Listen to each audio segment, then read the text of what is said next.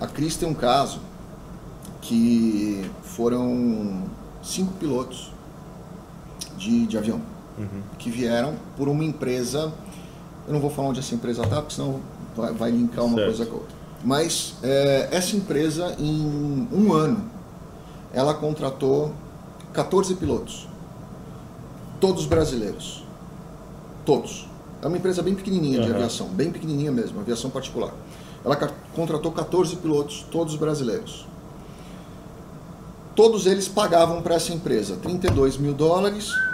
é, e depois que é, de um ano que saísse a liberação do green card definitivo deles, que, que eles tinham que cumprir um ano de contrato, eles pagariam mais é, 10 mil dólares para que a empresa liberasse eles para trabalhar onde eles, onde eles quiserem.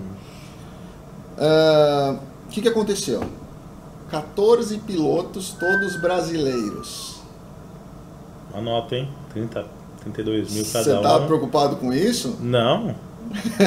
A imigração só falou assim: opa, peraí, é muita coincidência. Sim, claro. Só tem 14. piloto no Brasil? É, Não tem outro lugar é no porque mundo? brasileiro é muito, é muito bom. Abriram uma investigação, caçaram o card de todos os 14, todos. Putz. Todos, todos, É, porque todos. todos fizeram errado, né?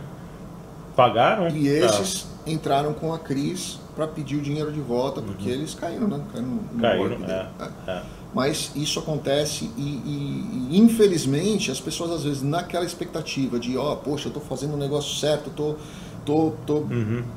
contratando uma empresa aqui que vai cuidar da minha seleção. Na verdade, você tem que tomar cuidado, porque se essa seleção for armada, for combinada, se for contratada, é fraude.